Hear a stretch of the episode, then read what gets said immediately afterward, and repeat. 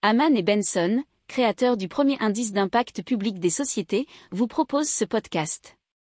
Haman Benson. Le journal des stratèges. Boris Kalt.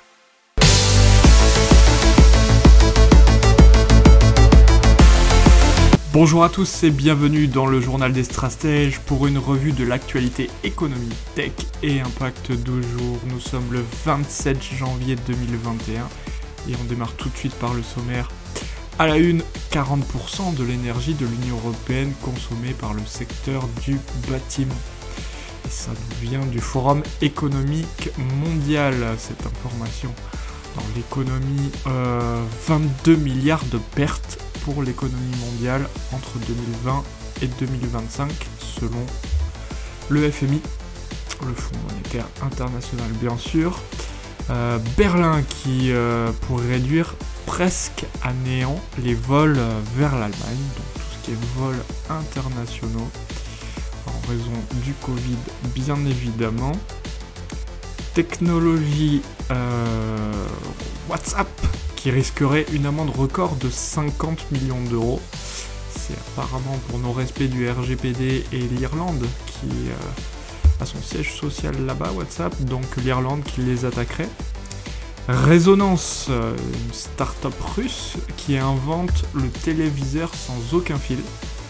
Et dans l'impact environnemental, alors la Suède, qui est toujours à la pointe, euh, qui a mode, on va dire, c'est la honte de faire du shopping.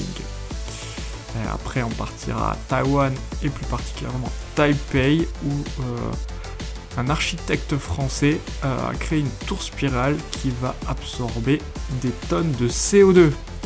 Voilà pour le programme. Vous écoutez le journal des stratèges numéro 34 et ça commence tout de suite.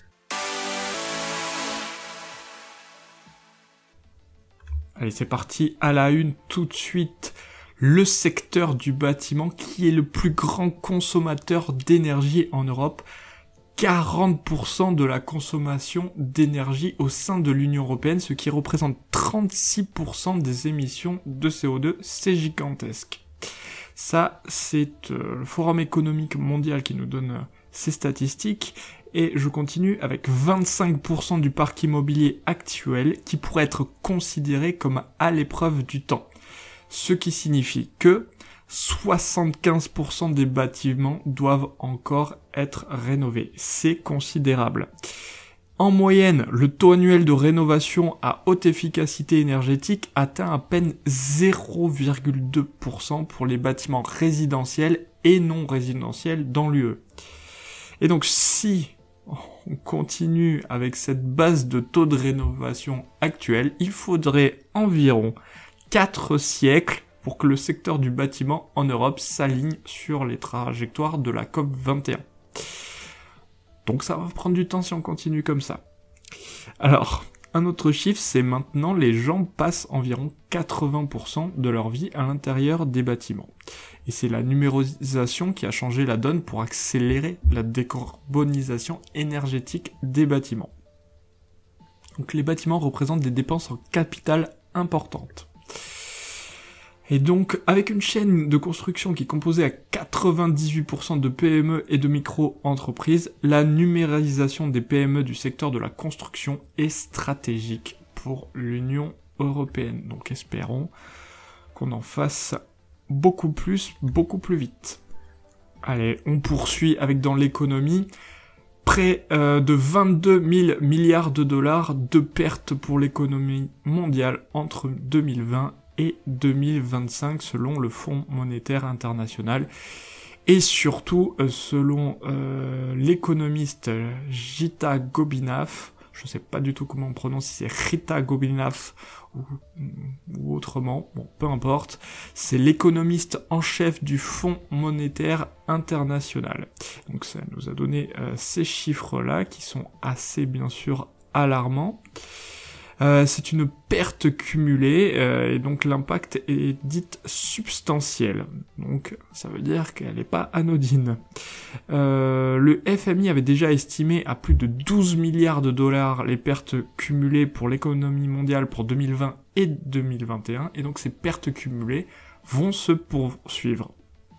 Alors à noter, ce qui est super intéressant, c'est que le fardeau de la crise est supporté de manière disproportionnée. Euh, puisque ce sont surtout les personnes les moins qualifiées, les femmes et les jeunes, qui en subissent les conséquences, et donc c'est eux qu'il va falloir aider en priorité. On continue avec euh, cette news venant d'Allemagne, puisque Berlin envisage de réduire à presque néant et je cite le ministre de l'Intérieur allemand, le trafic international destination de son territoire. Et euh, il a même ajouté qu'il souhaitait le faire comme le fait actuellement Israël. Donc euh, bien entendu c'est pour lutter contre le Covid-19. Tous les vols internationaux entrants et sortants seront arrêtés. Et selon certains médias, la chancelière Angela Merkel a même évoqué l'éventualité d'un arrêt ou d'une forte réduction du trafic aérien international lors d'une réunion à huis clos avec ses députés. Donc, ce qui aura pour conséquence, bien entendu, de faire baisser le CO2. Allez, on passe aux technologies et WhatsApp, qui risquerait une amende record. C'est l'Irlande qui envisagerait d'infliger euh, cette sanction allant de 30 à 50 millions d'euros contre WhatsApp.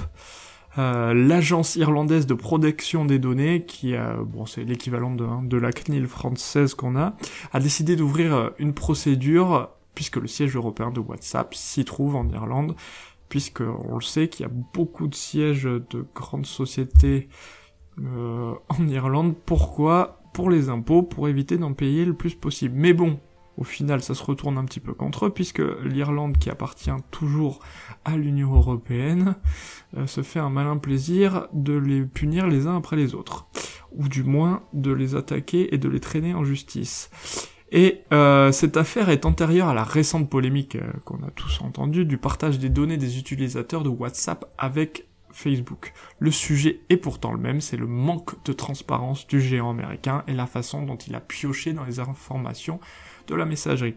Alors c'est assez rare que, que les euh, nations s'attaquent à, ces groupes-là. Euh, la France, surtout pour des montants hein, euh, assez significatifs, la France l'a fait récemment avec Google et une demande de 50 millions d'euros. Et on passe à la suite avec Résonance. Un téléviseur dépourvu de câbles c'est génial. Euh, la start-up russe hein, qui a inventé ça a basé sa technologie sur une alimentation basée sur la résonance magnétique, d'où le nom de résonance bien entendu. C'est donc transférer de l'énergie électrique d'un point A à un point B. Elle a mis en place à l'arrière du téléviseur une bobine de réception, une bobine d'émission qui est placée à environ 50 cm et elle est évidemment branchée au secteur.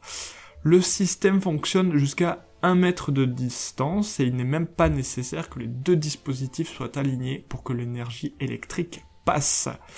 Elle pourrait faire ses preuves également apparemment sur des drones, des robots, voire des véhicules électriques. Donc possibilité d'adaptation de cette technologie, c'est assez intéressant. Allez, on passe à l'impact environnemental.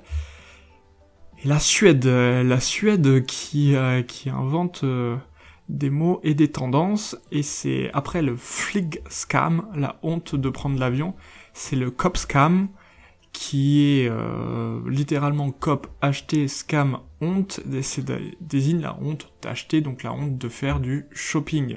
Et surtout, apparemment, quand il s'agit d'acheter des vêtements et accessoires de mode. Euh, L'objectif de ces adeptes, c'est de se défaire de la surconsommation pour acheter moins, mais mieux, et donc pousser l'industrie, euh, et surtout l'industrie de la mode, à repenser le processus de fabrication de ces produits et son impact écologique, bien évidemment.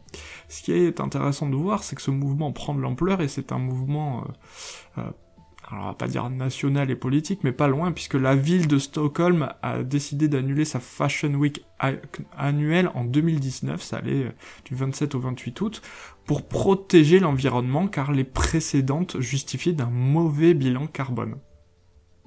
Il faut savoir qu'à l'échelle mondiale, la production des habits représente 20% des rejets d'eau usée et 10% des émissions de CO2. Et euh, selon d'autres études, euh, provenant notamment de la fondation Hélène MacArthur, cela risque d'empirer d'ici 2050, puisque ce secteur devrait représenter 26% des émissions de gaz à effet de serre. Allez, on continue toujours dans l'impact environnemental. Et on part à Taipei, donc vers Taïwan, euh, où un Français a créé une tour spirale pour absorber des tonnes de CO2. Et on avait connu déjà la Bosco Verticale qui avait été créée par l'architecte Stefano Boeri à Milan en 2014. Là, on parle de Vincent Caibo, euh, l'architecte qui a créé à Taipei une tour en spirale. Euh, son projet avait déjà été retenu dès 2010 pour construire euh, cet ensemble résidentiel estampillé développement durable dans la capitale taïwanaise. Alors le nom, je vais essayer de pas trop l'écorcher, ça s'appelle Tao Zhu Yin Yuang. Et dans cette tour en spirale, effectuant une rotation de 90 degrés sur elle-même, vous avez des jardins et parfois même de petites chutes d'eau. Vous avez surtout 23 000 arbres euh, qui doivent permettre au bâtiment d'absorber jusqu'à 130 tonnes de CO2 par an. Donc le, bâtiment qui a une double hélice qui évoque la structure de l'ADN euh, peut aussi adopter un profil de pyramide, mais ça, euh, vous irez le voir par vous-même. Euh, alors soit, hein, vous, vous l'avez déjà vu si vous vous êtes abonné à notre newsletter sur Aman Benson, rubrique média ou dans la description de ce podcast, soit vous ferez une petite recherche personnelle sur Internet. Alors apparemment sa forme en cascade permet de créer aisément des multiples jardins suspendus qui dépassent largement les 10% de surface intérieure imposés par ce projet. Voilà, c'est tout pour aujourd'hui. J'espère que vous avez pris du plaisir à nous écouter. Je vous souhaite une excellente journée et je vous dis à demain pour de nouvelles informations. Ciao Pour approfondir ces sujets, abonnez-vous à la newsletter de Haman et Benson, et écoutez nos autres podcasts, que vous retrouverez dans les notes de l'émission ou sur notre site internet.